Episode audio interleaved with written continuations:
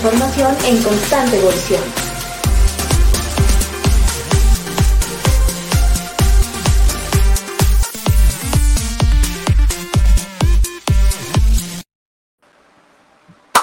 Infotecarios. Estamos por aquí, una edición especial de lunes. Un gusto estar con todos ustedes. Mi nombre es Saúl Martínez Equiwa, me encuentro en la ciudad de Madrid y es un gusto estar nuevamente con todos ustedes. El pasado sábado, por eh, ciertos ahí inconvenientes técnicos, no logramos tener a nuestra querida invitada, pero ya hoy la tenemos, hoy logramos por fin cuadrar y bueno, ya, ya, ya nos contará muchas cosas de, de su amplio conocimiento, pero antes de pasar con nuestra invitada, hoy me acompaña mi buen amigo Juan Machín. Eh, ¿Qué tal? Ah, Juan Tífico, ¿cómo estás? Hola, muy buenos días, tardes, noches, si nos ven en vivo, dependiendo de la zona horaria, si nos ven en diferido acá, Juan Tífico en todas las redes. Les damos la bienvenida y esperamos eh, que no sea tan complicado vernos en lunes o a ver qué, qué les parece verle, ver este podcast en lunes. A ver qué tal nos va. Va a ser un buen experimento seguramente. Y bueno, eh, nuestra invitada el día de hoy, Eugenia Ortega. ¿Qué tal, Eugenia? ¿Cómo estás? Un gusto tenerte por acá. Hola, ¿cómo estás? Pues muchas gracias por invitarme. Yo encantada de platicar con ustedes. Amigos y sobre todo muy buenos colegas. Al contrario, es un gusto tenerte por aquí. Bueno, eh, ya nos has contado algunas cosas ahí detrás de cámaras. Eh, para quienes no lo sepan, y yo, yo no lo iba a decir, pero la verdad es que creo que vale la pena. Mejor conocida Eugenia como la patrona, así que bueno, por ahí la, la tenemos. Eh, bienvenida Eugenia. Eh, y para quienes nos ven y nos escuchan, Eugenia, eh, cuéntanos un poquito sobre ti, sobre tu experiencia, 60 segundos, ahí 30 segundos que nos cuentes sobre quién es Eugenia Ortega para quienes nos ven y nos escuchan. Bueno, Eugenia Ortega es, soy egresada de la licenciatura en Bibliotecología e Información por parte de la Universidad Autónoma de San Luis Potosí y por mi experiencia y participación en diferentes programas ambientales, tengo una maestría en ciencias ambientales del programa multidisciplinario de Ciencias Ambientales de la Universidad Autónoma de San Luis Potosí también. Eh, en ese ejercicio de trabajar con herbarios, me di cuenta que una de las partes fundamentales y que me gustaba muchísimo era la investigación, pero en servicios de consulta. Entonces me fui a la UNAM a hacer un doctorado y precisamente estuve trabajando con la investigación en modelos de servicios de consulta. Después de eso, tuve la oportunidad de participar en algunos proyectos de colaboración nuevamente con la Universidad Autónoma de San Luis Potosí, pero este, tuve la oportunidad de moverme a la ciudad de Puebla, en la que tuve una jefatura de servicios especializados y aprendí muchísimo, conocí a gente muy valiosa ahí, eh, y eso también me ayudó bastante para entrar al tema de lleno sobre lo que tiene que ver con la alfabetización informativa, la alfabetización mediática y todas mis áreas de expertise que tienen que ver más con el área digital actualmente. Buenísimo, muy interesante. Sí, y hoy en día, ¿en dónde te encuentras? Se me olvida que, casi se me olvida, ¿no? Lo más importante que gracias a eso tuve la oportunidad de involucrarme precisamente con el trabajo que estoy desempeñando actualmente, que es este con, eh, bueno, soy bibliotecaria de enlace para la, el Departamento de Lenguas y Culturas del Mundo durante este periodo y bueno, es prácticamente lo que estoy desempeñando ahorita y lo que platicaremos durante toda esta charla. Buenísimo. Pues, querido Juantífico, ¿por dónde empezamos? Bueno, a mí me causa mucha curiosidad la combinación de bibliotecología con ciencias ambientales. ¿Qué, oportunidades has tenido o cómo, cómo se mezclan estas dos áreas tan disímiles? Bueno, es que una parte importante de la Universidad de San Luis y que a mí me gusta mucho es que siempre buscan la eh, educación integral de los estudiantes. Entonces, eso, eso quiere decir que es importante para el estudiante conocer temas disciplinares, pero también involucrarse en otros temas que le permitan desarrollar otras habilidades artísticas, deportivas. Y a mí me gustó mucho el tema de la promotoría ambiental. Desde entonces, bueno, desde que yo estaba en la licenciatura, me gustó mucho involucrarme con temáticas relacionadas en investigación ambiental. Hice una estancia de investigación en Querétaro y desde ahí me, me presentaron los proyectos que tenían la creación de bases de datos para herbarios. Los herbarios son prácticamente, bueno, si así lo queremos ver, como bibliotecas de plantas, en donde se tiene un registro del espécimen, este, en qué situación geográfica se encontró, eh, también antecedentes históricos de la recolección de ese espécimen. Y bueno, esas cosas me empezaron a inquietar muchísimo desde que estaba en la licenciatura. Cuando salgo de la licenciatura, recuerdo muy bien a, bueno, que en aquel momento fue mi director de tesis, él me dijo, bueno, pero tú que trabajas en ese tema, ¿por qué el doctor Joel, que por cierto, eh, José este, Flores, eh, le mando así como muchos saludos, eh, y bueno, él me dijo, ¿por qué no te involucras con este tema de investigación? Porque tenemos un herbario que es patrimonio histórico de la Universidad Autónoma de San Luis Potosí, y está ahí como que necesita alguien que, que visualice cómo proyectarlo en una página web o darle más visibilidad. Y eso estaría muy interesante. Entonces yo me empecé a trabajar con el protocolo de tesis a partir de esas ideas. Y fue muy padre porque eh, aprendí muchísimo sobre temas que nada que ver con, dirían muchos, nada que ver con el tema de la bibliotecología, pero pues sí, seguí trabajando con estadística, conocer un poco más sobre los sistemas informáticos, temas como ecología, o sea, aprender un poco sobre el material con el que iba a trabajar y este, hacer una planeación de, ese proyecto que se llevó a cabo también en colaboración con la Universidad de Sonora y este, con José, José Jesús Sánchez, que también le envió un saludo, y con el doctor Al Puente, que él estaba participando con nosotros desde la Universidad de, bueno, desde el Jardín Botánico del Desierto en Phoenix, Arizona. Entonces, si te fijas, fue una colaboración muy padre la que aprendí mucho y también tiene que ver con el área de oportunidad que podemos tener como bibliotecólogos. Creo que vamos a estar hablando un poco de ese contraste que hay entre tus experiencias, formación, entre lo que fue México, lo que es México y lo que es el trabajo en Estados Unidos. Eh, quizás empezar por, por tu puesto como bibliotecaria de enlace, que creo que no es una una función o al menos un nombre de, cargo bibliotecario muy común en México e incluso en Latinoamérica, ¿no? Porque tenemos, si acaso, eh, dirección, eh, catalogación o procesos técnicos, circulación, referencista y basta, ¿no? Eh, esto de bibliotecario enlace, bibliotecario embebido, ¿no? Que dicen algunos, el embedded librarian, que son son ya funciones que tienen algunos añitos, ¿no? En países angloparlantes. ¿De qué se trata esto de ser bibliotecario de enlace? ¿Cómo se diferencia este, este rol de, de los clásicos que tenemos nosotros más claros?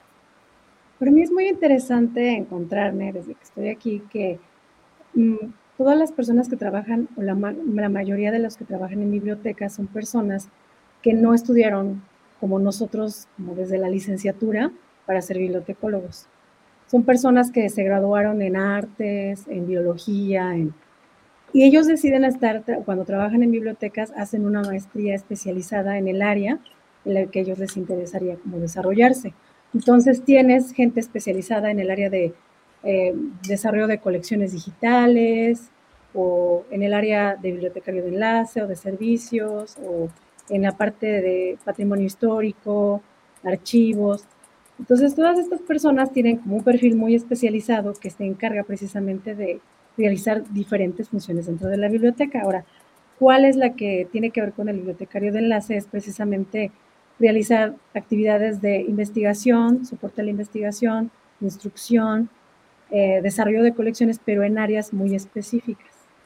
Por ejemplo, en mi caso, el bibliotecario de, que está aliado con el departamento busca colecciones que sean lo más elocuentes para los programas de estudio para ese, para ese departamento.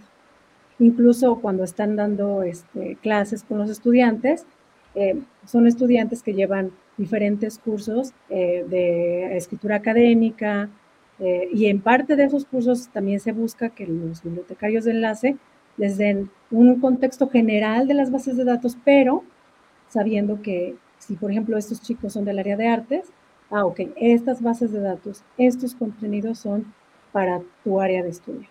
Y aún así, si el, estudio, si el estudiante tiene dudas, puede venir a la oficina y se le da una instrucción personalizada, que es lo que se llama el soporte de investigación o research support, en donde el estudiante ya puede profundizar más sobre qué es lo que él quiere encontrar, eh, cuáles son las referencias en las que realmente está teniendo problemas para desarrollar su tesis o ensayos o diferentes actividades académicas. Entonces sí es un poco más específico. Y los conocimientos, por ende, del bibliotecario de enlace son más especializados en ciertas temáticas. Sobre todo, me quedo pensando sobre todo en áreas como la medicina, eh, química, en donde pues sabemos que aunque nosotros tenemos un conocimiento generalizado de esos temas, llega un estudiante pidiéndome ciertos reactores químicos en la base de datos, eh, quizá yo voy a batallar más que una persona que es egresada del área de química y puede dar con mayor facilidad ciertas recomendaciones. Entonces, eso es, siento yo que esa es la, más, la mayor diferencia entre nuestros bibliotecarios y los bibliotecarios que están en Estados Unidos. Sí, que también la estructura en la formación es diferente, ¿no? Que aquí sí, en México particularmente y en Latinoamérica me da la impresión, e incluso me atrevería a sumar allí, Hispanoamérica es un poco una formación de base, una carrera a nivel licenciatura, y a partir de allí pues ya puedes desarrollar algo más, ¿no? Eh, pero en el caso de Estados Unidos sí que es completamente diferente, ¿no? Es una formación de cualquier carrera y posteriormente un máster, ¿no?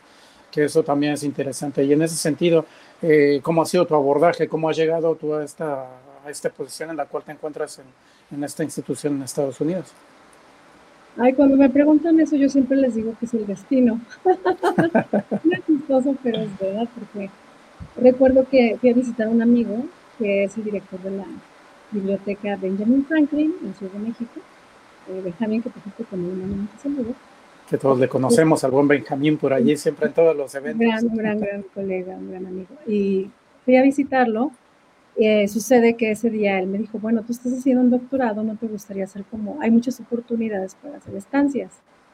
Eh, mira, aquí hay gente que está de la Universidad de Minnesota, vienen a promover muchos programas académicos, platica con ellos, ¿no? Entonces, tuve la oportunidad de conocer al encargado precisamente del de, Departamento de Estudios Internacionales, que es el, el eh, maestro Phil Entonces, eh, platiqué con él, pero pues por alguna cosa u otra no se dio, yo preferí como el área laboral, sobre todo, y ya tenía yo otros proyectos en México, pero con, cuando yo estaba en Puebla, eh, no sé, empezamos a comunicarnos por correo, incluso conocí al director de la biblioteca aquí, y él me dijo, bueno, desde, de hecho creo que desde San Luis, me dijo, bueno, ¿por qué no hacemos una colaboración?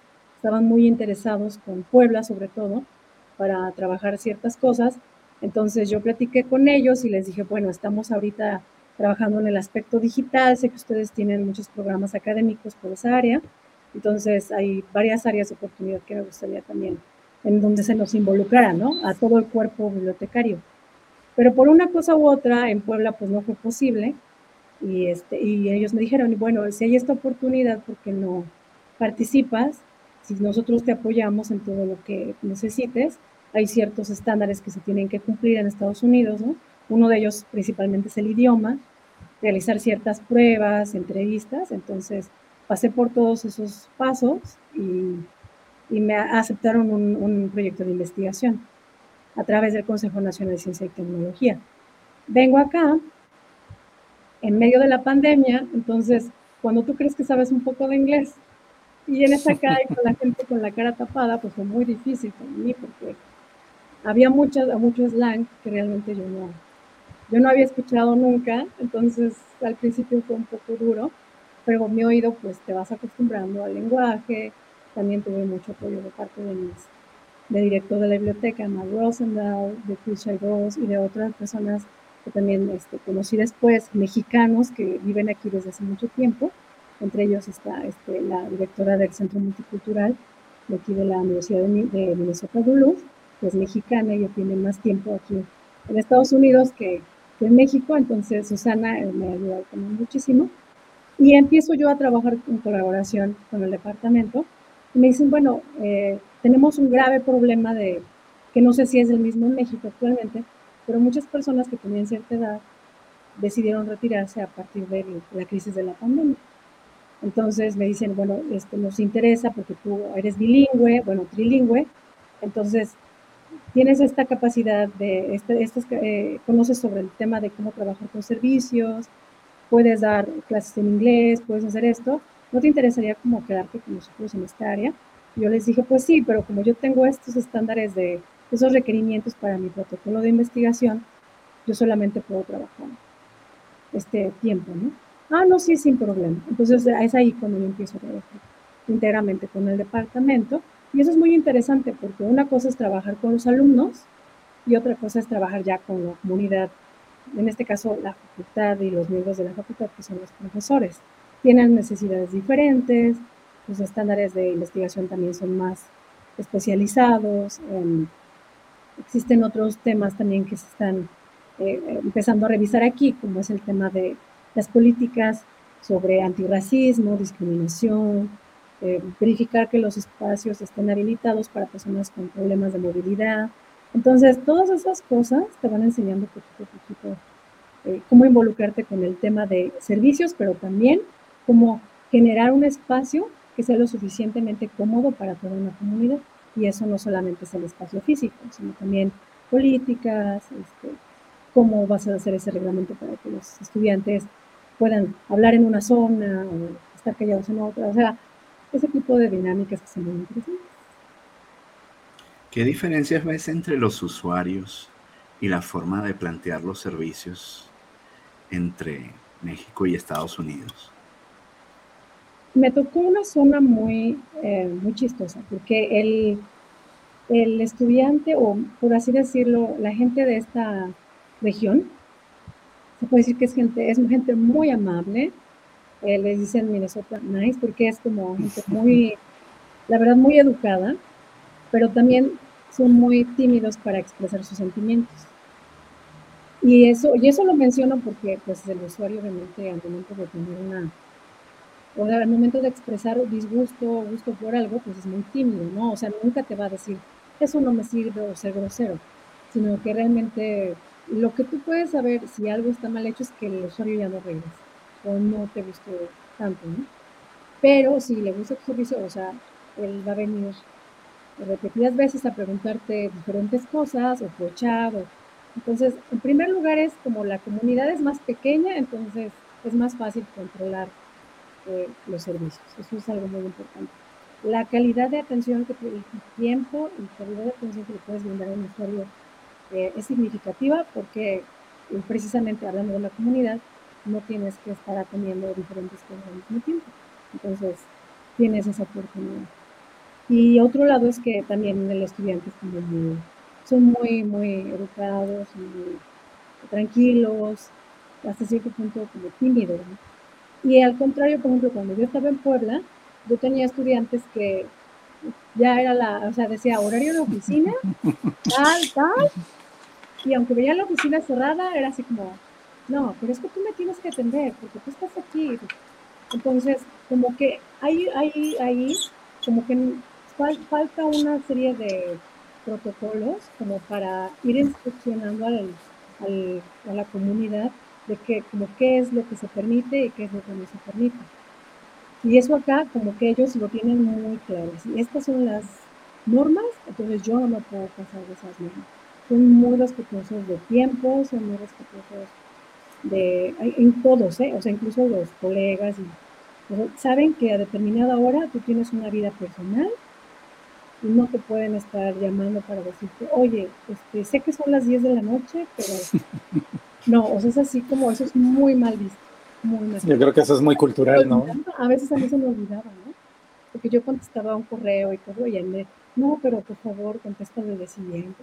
Es como me, me cayó el 20 de claro, porque para ellos un correo significa como, me, me necesita ahora, pero yo no puedo porque pues, estoy con mi familia, o, o sea, y esas cosas para nosotros en la pandemia fue todo lo opuesto. O sea, tú eras una bibliotecario 24/7 y eso acá es muy, está muy regulado. Bueno, eso es parte de las cosas que yo he notado, ¿no? Que es lo más evidente. Yo creo que muchos son aspectos culturales, ¿no? También depende de cada país y también dentro de Estados Unidos también cada región tiene lo suyo también, ¿no?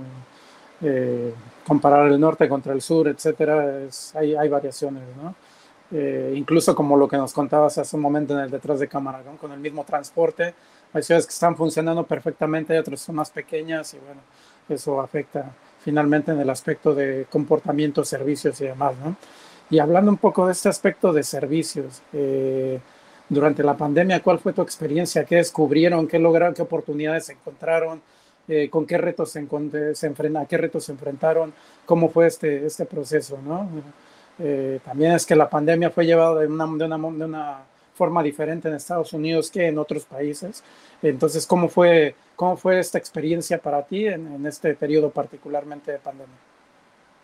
Bueno, obviamente, si yo comparo mi experiencia con la Universidad Autónoma de Puebla y Estados Unidos, puedo decir que la gran diferencia, pues sí, es presupuestal.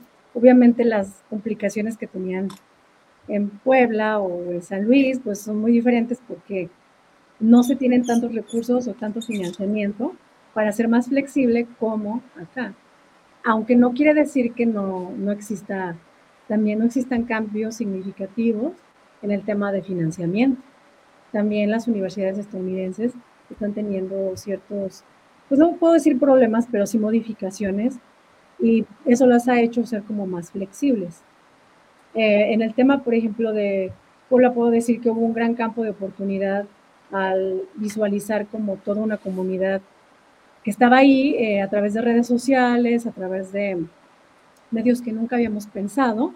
Y eso fue así como, wow, o sea, podemos hacer estas cosas y, y todo mundo puede tener acceso, incluso si es a través de un teléfono. No necesitamos como una mega estructura para transmitir y compartir ideas o estar en comunicación con otras personas pero al mismo tiempo como que en, el tema de instrucción fue muy limitado porque no se podía como pensar en la contratación de ciertas plataformas que eran muy costosas.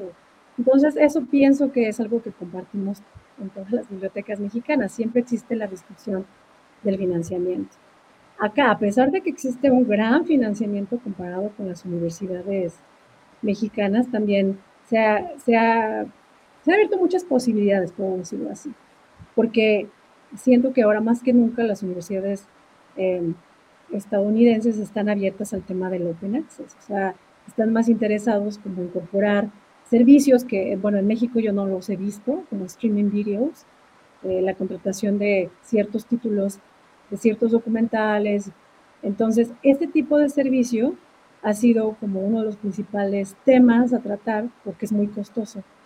Y con la pandemia y el recorte presupuestal, lo que se está visualizando es, ok, necesitamos esto, pero tenemos que como optimizar todos los recursos, tanto de préstamo interbibliotecario, eh, incorporar más títulos o más eh, recursos open access, pero para esto lo que ellos, o lo que se pretende es tener como involucrar un poco más a los miembros de la facultad en la revisión de esos contenidos, porque estamos de acuerdo que no todo lo que está gratis, vale la pena y es funcional para los objetivos institucionales y los, y los objetivos de los programas académicos.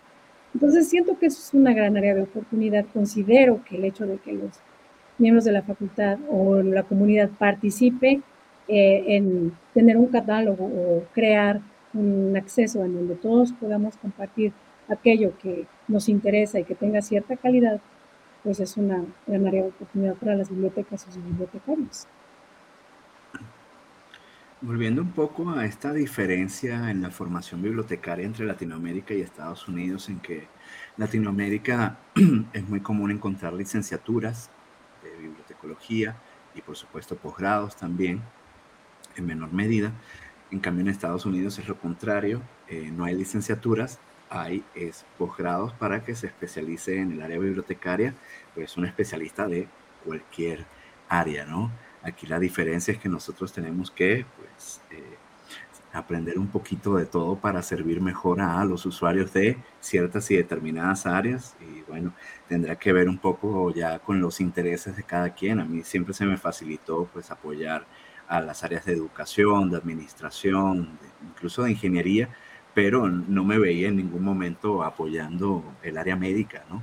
Eh, que me parece mucho más complicado. Eh, y eso me, me lleva también a, a preguntarte cómo evalúas ¿no? Eh, nuestra educación en función a, si representa ciertos retos o, por el contrario, oportunidades especiales al desempeñarte en, eh, Estados Unidos que, que tienen un enfoque completamente diferente a la formación bibliotecaria. Yo, por ejemplo, cuando estaba estudiando licenciatura, sí, no evaluaba tan favorablemente el currículo que yo estaba cursando, ¿no?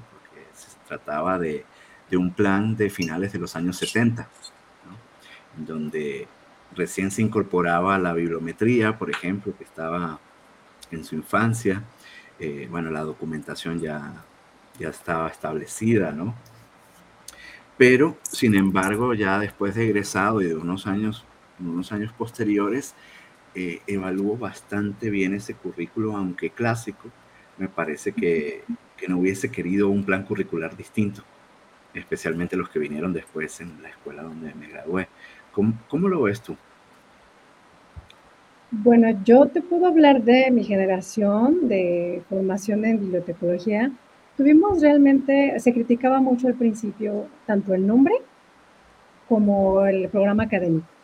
Pero a mí me gustó muchísimo comparado con lo que vinieron después porque había una formación tanto disciplinar, o sea, muy, muy técnica, todo lo que tenía que ver con aprender diferentes catalogaciones, clasificaciones, como el área humanística.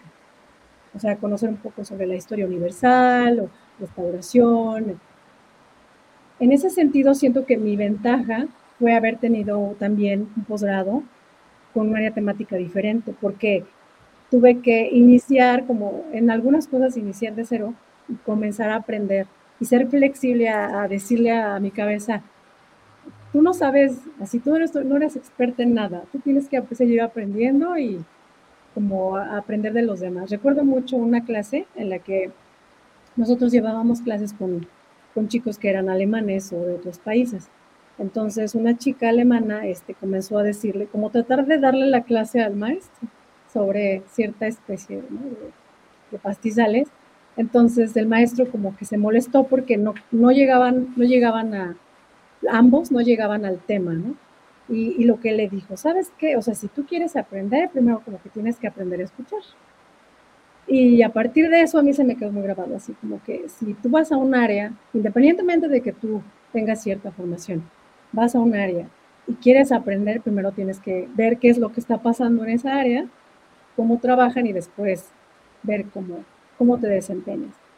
Lo que yo he visto, puedo comparar respecto a mis colegas, por ejemplo, y mi formación, es que ellos tienen muchísima experiencia en lo que el usuario realmente necesita, porque obviamente es el área en la que ellos se formaron, piensan este, en las necesidades que los estudiantes pueden tener de acuerdo a las experiencias que también como estudiantes ellos tuvieron, ¿sí? Y, la especializan en las áreas en las que ellos conocen. Ahora, cuando yo tengo que este, atender a los usuarios, yo me baso en mi experiencia en el manejo de las herramientas, no tanto en lo que puedo encontrar en ellas, sino cómo puedo llegar a esa información.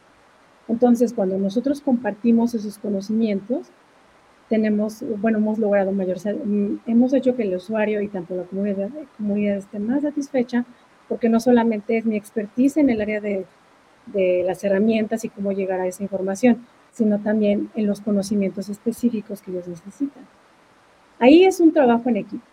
Entonces, si tú, ah, bueno, si tú comparas como hoy mi formación como bibliotecaria en México me dio este plus, pero yo lo comparto con otras personas que tienen la experiencia local, entonces hay una, hay una buena colaboración y obviamente los resultados van a ser mejores.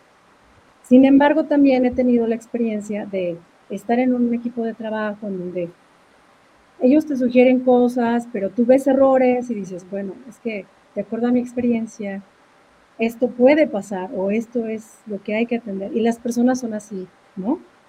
No, es que tiene que, y tú dices, ok, ahí entiendes que realmente no se puede crecer o no se puede seguir colaborando con, pues con, o, realmente no se puede llegar al objetivo porque siempre va a haber como esa, esa parte de, las personas que, no, es que yo quiero tener eso. Ah, y eso es lo peor que le puede pasar, siento yo, que a cualquier profesionista o en cualquier área de trabajo, ¿no?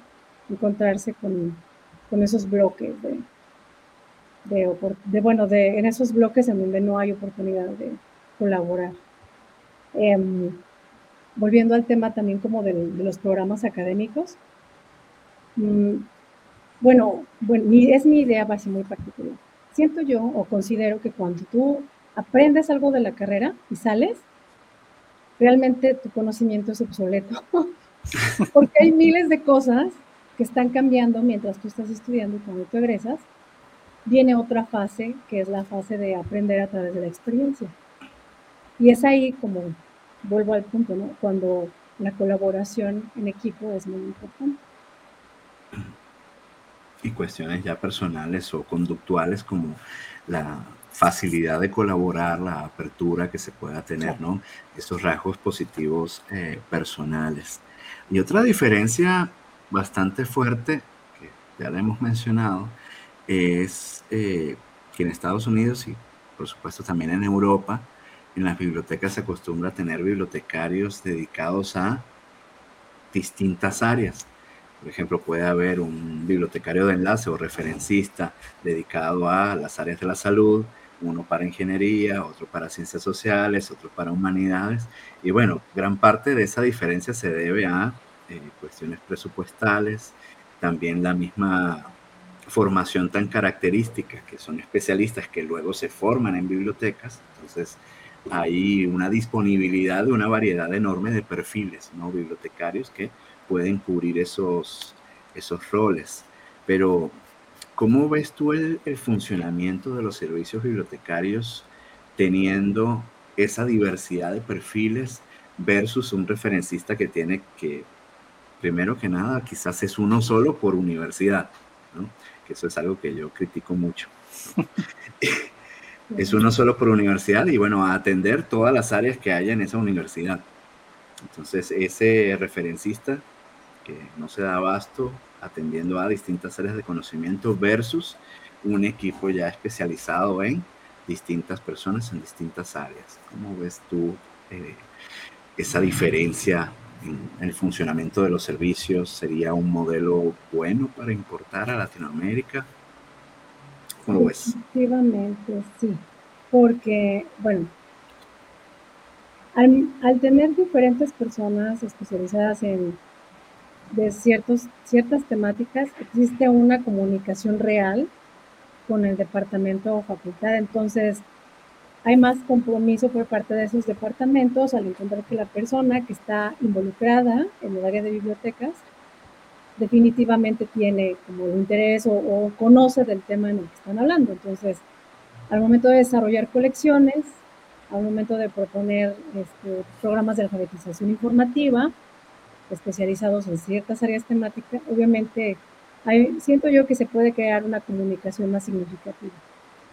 Pero cuando tú estás atendiendo, que me pasó así como por experiencia, puedo decirlo por experiencia personal, cuando tú estás atendiendo un área que es muy significativa, pero eh, es muy generalizada para toda la universidad, lo que sucede es que la universidad, bueno, no sé cómo, cómo pasa en otras universidades, pero en este caso las facultades consideran que es tu responsabilidad o no hay tanto compromiso como para desarrollar colecciones, o sea, delegan muchas responsabilidades que son parte de las responsabilidades de los miembros de la facultad en, eh, en este bibliotecario referencista.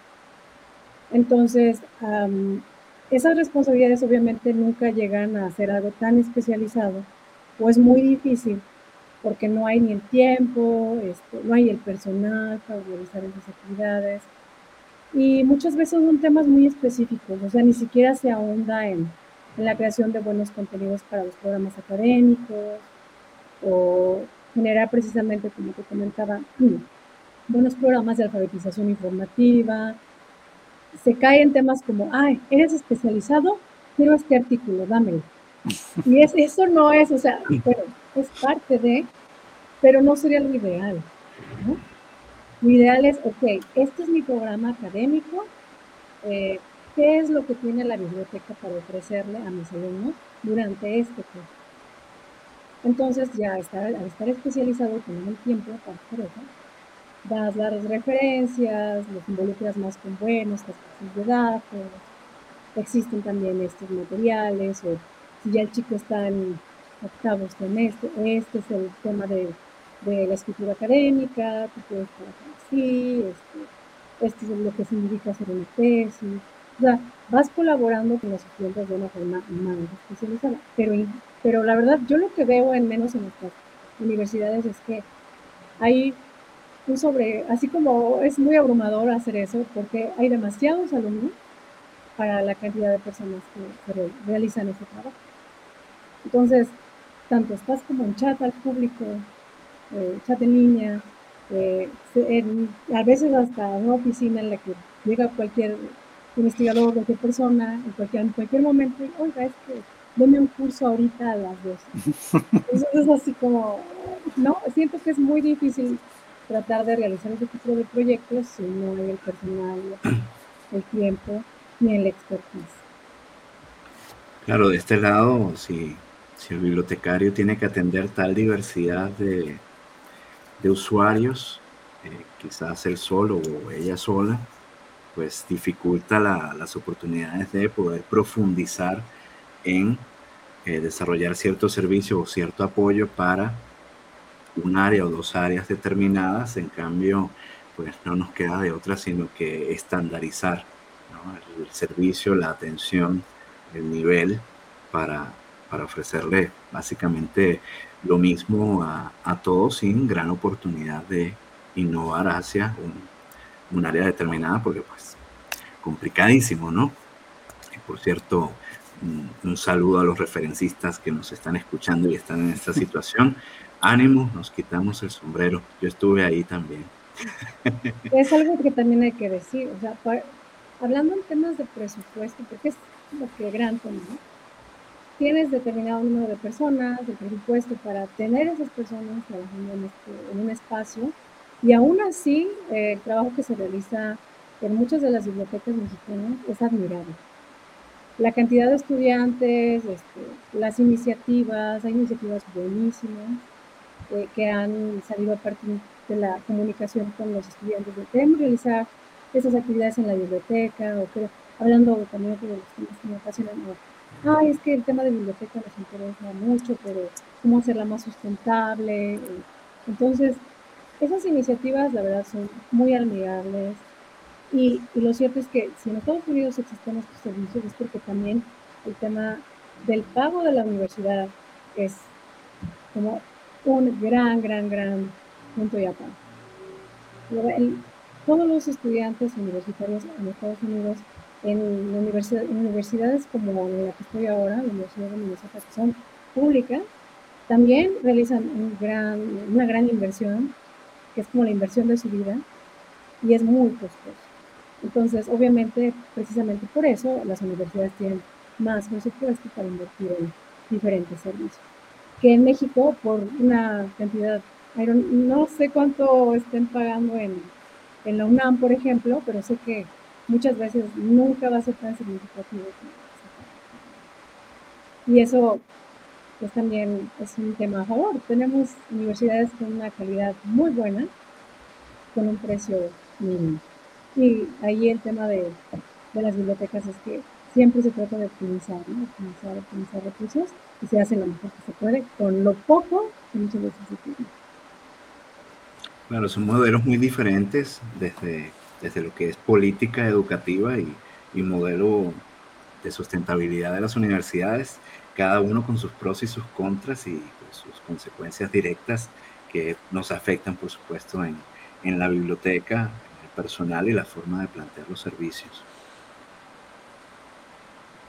Sí, otro tema también importante eh, que se debería mencionar es el uso de sistemas de manejo de aprendizaje, porque, bueno, al menos es un tema que también se invierte bastante por parte de las universidades estadounidenses y todo se controla a partir de, de este tipo de sistemas. O sea, los estudiantes tienen acceso a los catálogos, a la biblioteca, pero también a los servicios eh, de pago, o sea, toda la parte administrativa y la parte eh, de docencia queda, quedan o sea, en el mismo plano con los sistemas de manejo de aprendizaje, tal como Canvas, pero en México, por ejemplo, ¿qué tipo de sistemas se manejan?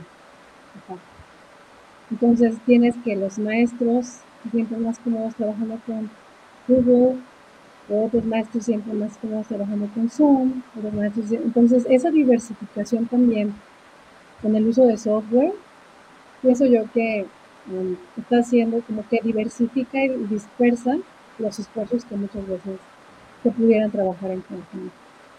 El tema de comunicación también siento que es una, es una parte muy importante, sobre qué es lo que más conviene a todos y ponerse de acuerdo en la contratación de ese tipo de sistemas.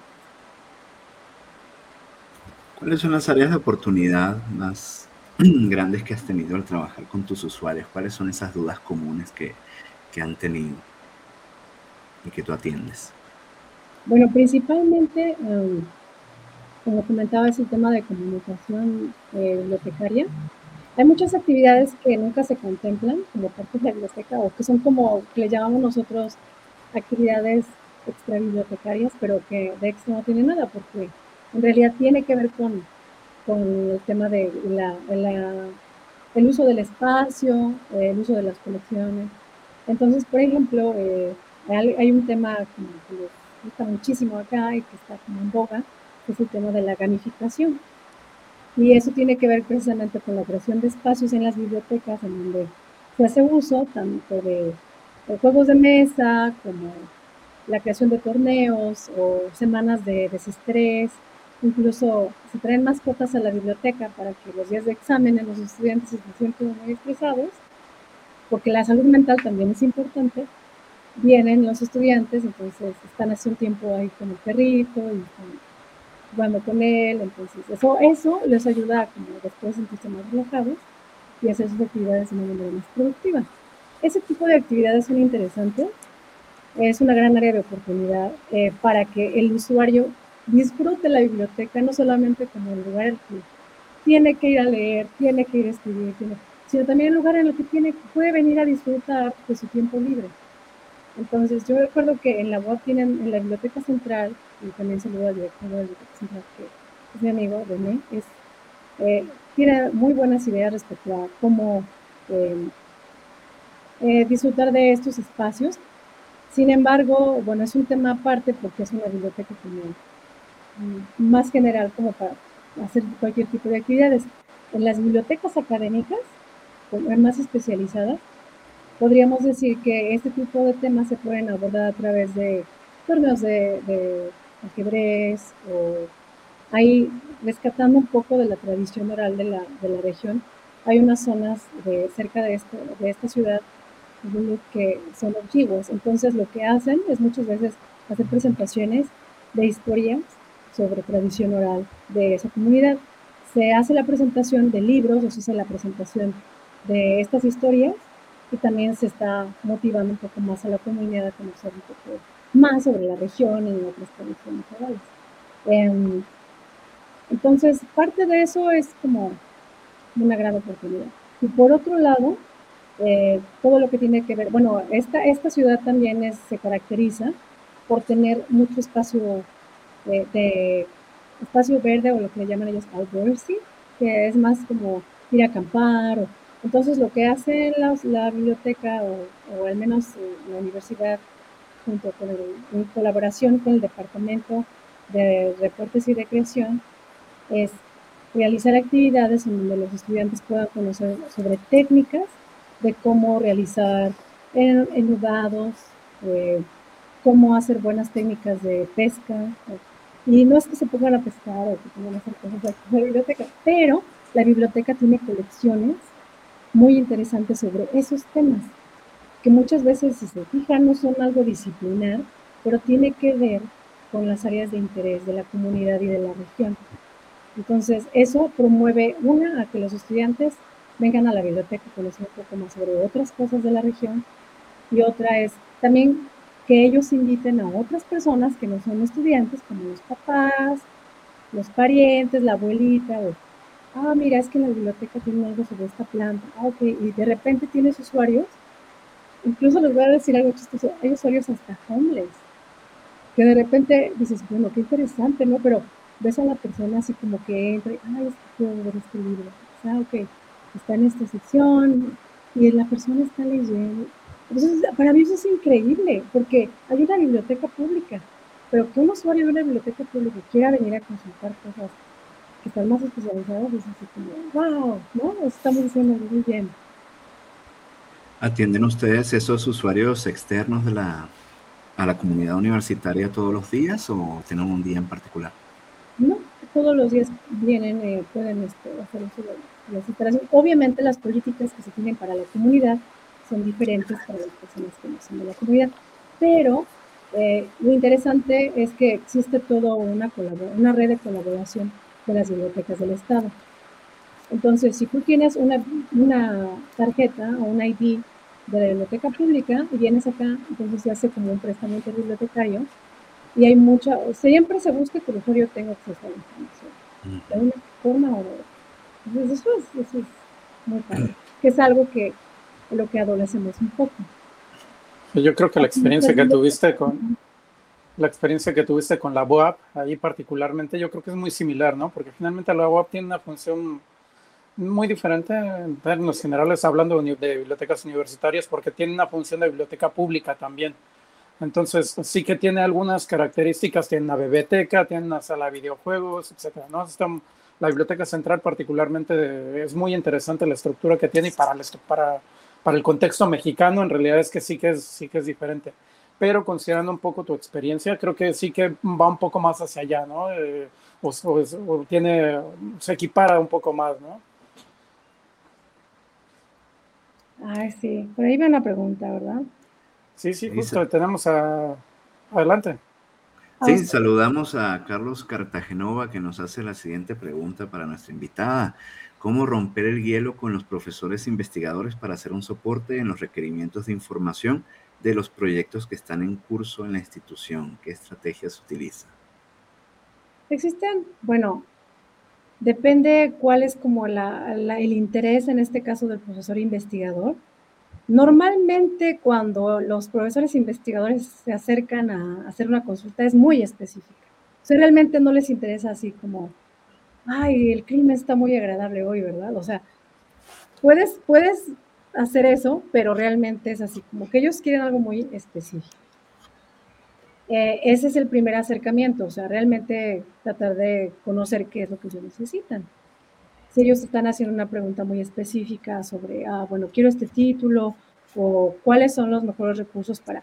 Entonces, esa es la, yo digo que esa es la mejor manera de romper el hielo, o sea, contestando las preguntas que, que el investigador está haciendo.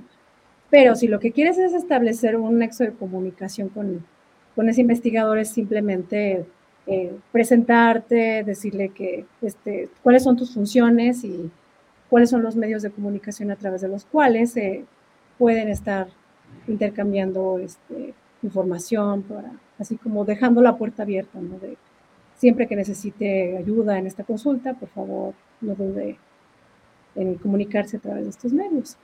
Mm, no sé si eso contesta la pregunta. Yo me los ganaba bastante, incluso me gané algunos investigadores complicaditos. Cuando me tocó ser referencista, diferentes trabajos, era enterándome de qué estaban investigando y leyendo un poco al respecto, ¿no? Y, y, realmente aprecian cuando, cuando uno les hace un comentario que dice, ah, mira, este entiende lo que yo estoy haciendo. Ay, sí, sí, realmente. Es que depende mucho si tu comunidad es como muy específica. A mí me pasaba que de repente me encontraba bueno, era una comunidad grande, entonces estamos hablando de más de, más de 2.000 investigadores. Mm. Normalmente te grabas los nombres y, tienes mejor comunicación con aquellos que son usuarios eh, frecuentes de la biblioteca, o al menos, pero cuando llega, yo me encontraba con personas que me decían, ay doctora Eugenia, ¿cómo está? ¿Cómo? Yo, les decía, pero te soy sincera, decía yo mente, que dónde lo conozco, porque nunca lo había visto antes, ¿no? Eh, eh, pero yo digo que la amabilidad siempre es parte de, ¿no? Incluso si puedes, como tú, como tú comentas, Juan, hablar un poco sobre lo que a él, bueno, lo que él trabaja, si lo conoces bien, es parte incluso de, yo siento ya hasta de una colaboración ahí, hasta amistad, ¿no? Que vas creando con los usuarios. y depende mucho de la frecuencia con la que nos veas. El tratar con investigadores también funciona mucho que uno aprenda más sobre ese mundillo, ¿no? Y yo creo que por ahí es que yo le entré, ¿no? Teniendo que atender investigadores y eh, recuperando lo aprendido en la carrera y actualizándome, ¿no? En cuanto a cuáles son las dificultades, cuáles son las revistas, cuáles son las editoriales y pare uno de contar, ¿no? Todos estos aspectos que eh, siempre son necesarios y que no todos los investigadores manejan.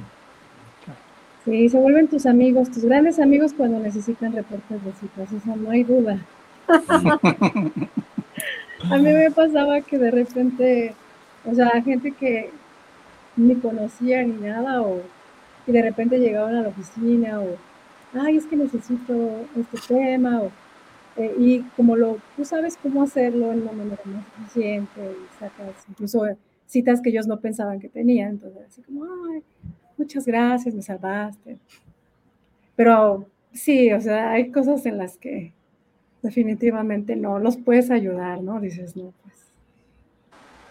Y entre las mayores dificultades que traen los usuarios que, atiendes allá, porque aquí lo más común es por parte de los estudiantes a todo nivel que batallen con el APA o el manual de estilo que, con el que toque trabajar, el, eh, el, formar para prevenir el plagio, eh, que más eh, asegurarse que hagan búsquedas usando operadores booleanos en los sistemas de información en lugar que te pongan una frase en lenguaje natural, así tipo lo que hace uno ya con Google fomentar la lectura, el análisis ¿no? y la integración de distintas fuentes en un texto coherente. Por parte de los profesores todavía pues va, va ahí acá un grupo que puede caer víctima de eh, invitaciones de revistas predatorias o no saben cómo identificar la revista correcta donde publicar. Ese tipo de dificultades yo digo que son muy típicas de este lado. ¿De qué lado qué tal? ¿Son las mismas dificultades? ¿Hay otras? ¿Cómo está la cosa? Pues a mí me sorprende que cuando yo toco esos temas con algunos estudiantes, los, los estudiantes eh, que están al menos en un nivel licenciatura, realmente no, no tienen, no, como que no se preocupan por esos temas, realmente.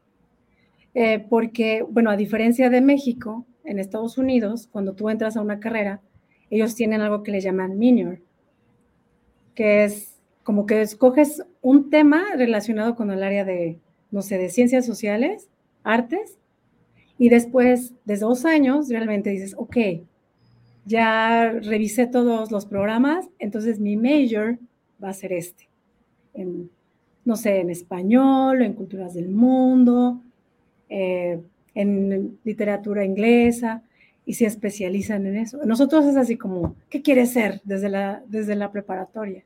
Ah, pues quiero estudiar para, no sé, bibliotecología. Bueno, desde la preparatoria estudias y entras y toda la carrera es bibliotecología. Y aquí no es así muy... Entonces tú encuentras que los estudiantes que están en los primeros semestres realmente como que no se involucran mucho con el tema de, pues tanto de estilos bibliográficos, o sea, esos temas los revisan más ya hasta que están en el último semestre, que ya tienen su major, o que están en el área de graduate students, que son estudiantes de maestría. Son los que tienen preguntas más específicas, están más relacionados con, con ese tipo de incertidumbres de cuál, sobre todo es cuál es la revista como la más indicada, dónde puedo encontrar este, revistas que estén relacionadas con este tema que estoy trabajando, incluso ¿Cuáles son las páginas en las que puedo encontrar eh, los mejores trabajos? ¿Cuáles son las páginas en, donde puedo encontrar formatos para hacer mi television o mi resumen o mi CD? O, sea, como que son preguntas que no te esperas, que no, tiene mucho, sí, sí tiene que ver con la área de orientación, porque es parte de la instrucción, o sea, puedes guiar, puedes orientar o puedes informar. Entonces, tu trabajo es como eh, soportar la, más bien como ayudar a sustentar todo el servicio a través de sus movimientos. Ya sea algo muy simple como decirle, ah, es que eso lo vas a encontrar en el centro, si buscas, o esto lo vas a encontrar este, en esta colección, en este libro, o no, que no, tus referencias están mal, tienes que usar este estilo. Son diferentes modalidades. ¿Y entre los profes algún reto particular?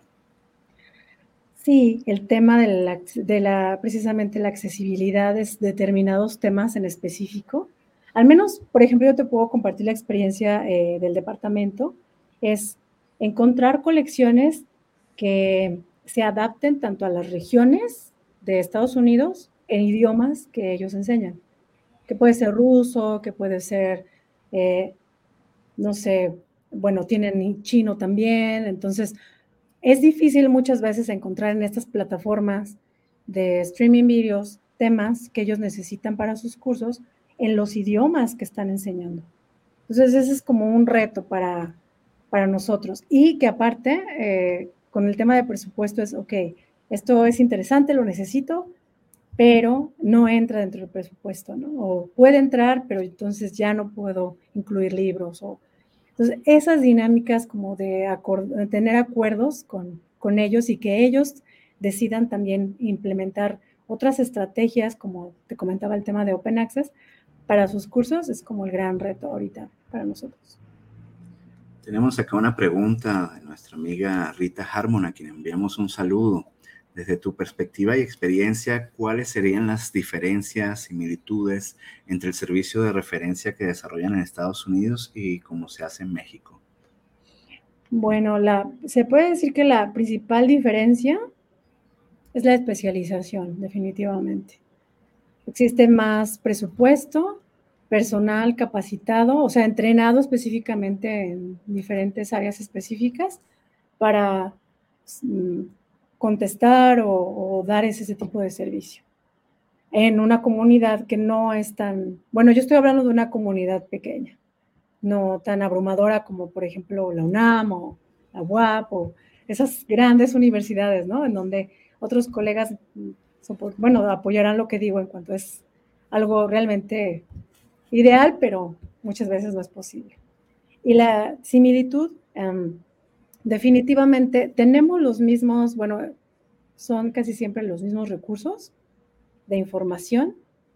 Entonces, realmente nuestro trabajo siempre seguía sobre esos estándares que comentaba. La similitud sería, casi siempre están enfocados a guiar, a, informar o dar instrucción.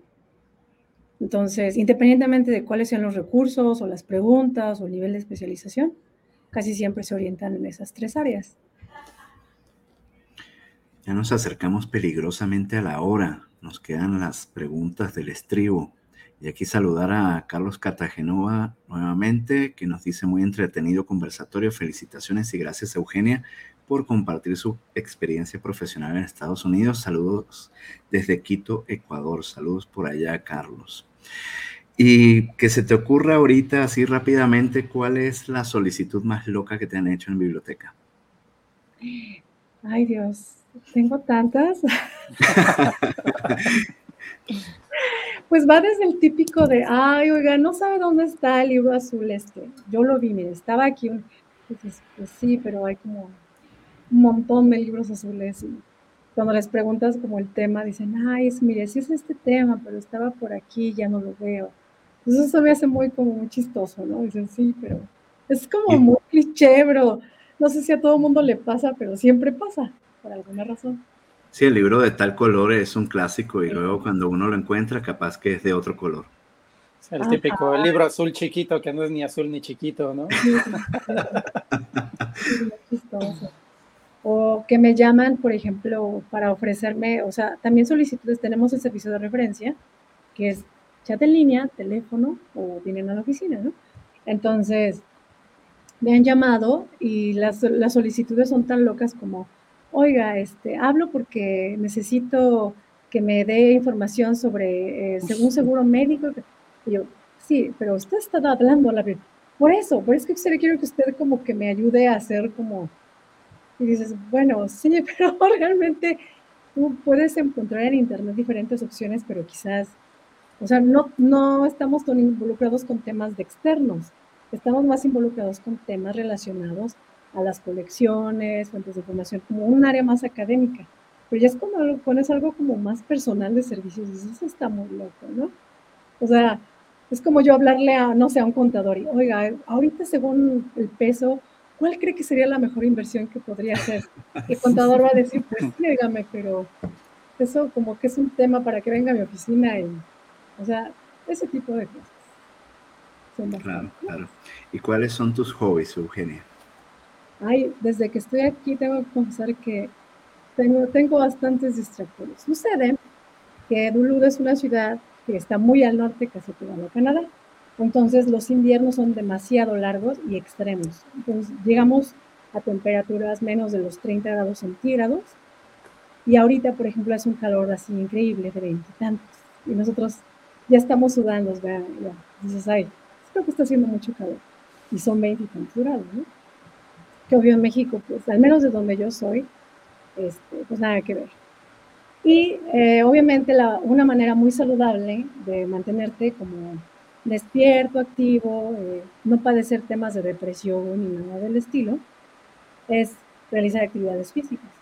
Entonces, desde que yo estoy aquí, comencé a hacer cosas que nunca pensé que iba a hacer, como esquiar, hacer, este, bueno, natación, que siempre hice, pero eh, trabajar con temas de, hay algo que le dicen snow kiting, que es como hacer en el snowboard, en la tabla esta para pues sí, como para hacer snowboard, pero con un como parapente. Entonces, cosas así que digo, son muy locas. Y ahora que es este el, eh, verano, básicamente el, el, lago siempre es muy frío, el, lago superior siempre es muy frío, pero hay temporadas en las que puedes ir a la playa. Entonces vas y nadas. Entonces nuestro hobby eh, normalmente es ir a nadar a la playa, hay muchos parques, entonces puedes ir a caminar, entonces no te sientes encerrado porque no solamente sales y caminas un rato y, como hacer hiking y ya. Eh, y cuando no se puede porque está lloviendo o el día está muy frío, eh, en casa es hacer como crochet o coser ropa, así como hacer mi ropa, cosas así locas. Leer mucho si tengo que mirar, porque a veces también tengo, no sé si les pasa que cuando leen muchísimo sobre su tema eh, o están así con artículos, llegan a casa y dicen, ay, tengo mi libro, pero realmente estoy tan cansado de leer que creo que voy a hacer otra cosa. Definitivamente. Básicamente. Ah, y luego también me encanta eh, la jardinería de, de, interiores, porque pues también por el frío no se puede hacer mucho afuera, pero ese tipo de cosas. Muy completos los hobbies. ¿Qué nos está faltando, Son factores que a veces digo, ya no quiero desarrollar otro hobby, por favor.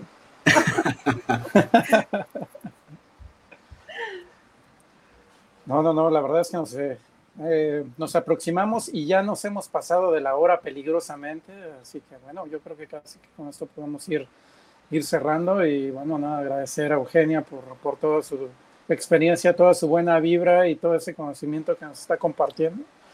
Y, bueno, yo creo que con esto podemos ir cerrando, ¿no? ¿Cómo, cómo lo ves, eh, Así es, invitando a nuestra querida audiencia a buscar los programas anteriores, por supuesto a compartir este, a ponerle me gusta en las distintas redes, seguirnos por Infotecarios, en Twitter, en YouTube, en Facebook, todo lo que se les ocurra, comentar, compartir, gustar. Eso nos ayuda mucho a visibilizar estos contenidos los hacemos para toda la comunidad bibliotecaria y más. Agradecemos su atención. Totalmente.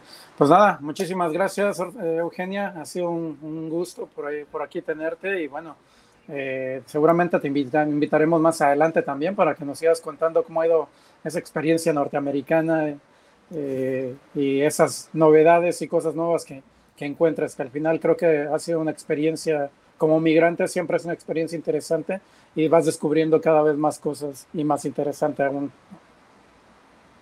Muchísimas gracias, la verdad me da mucho gusto compartir. Eh, bueno, ideas, experiencias. Eh, espero tener la oportunidad también de platicar de otros temas muy interesantes que se están desarrollando actualmente en el tema de, como comentaba Juan, ¿no? Bibliometría, Open Access y pues, bueno, esos temas que después vamos a, Totalmente. Bueno, pues muchas gracias amigos y bueno, nos queda más que decir. Hasta la siguiente, nos vemos el próximo sábado a las 12 del día, hora de Ciudad de México o por ahí en el horario que corresponda a su respectiva ciudad. Y bueno, eh, gracias y hasta la siguiente. Hasta la próxima.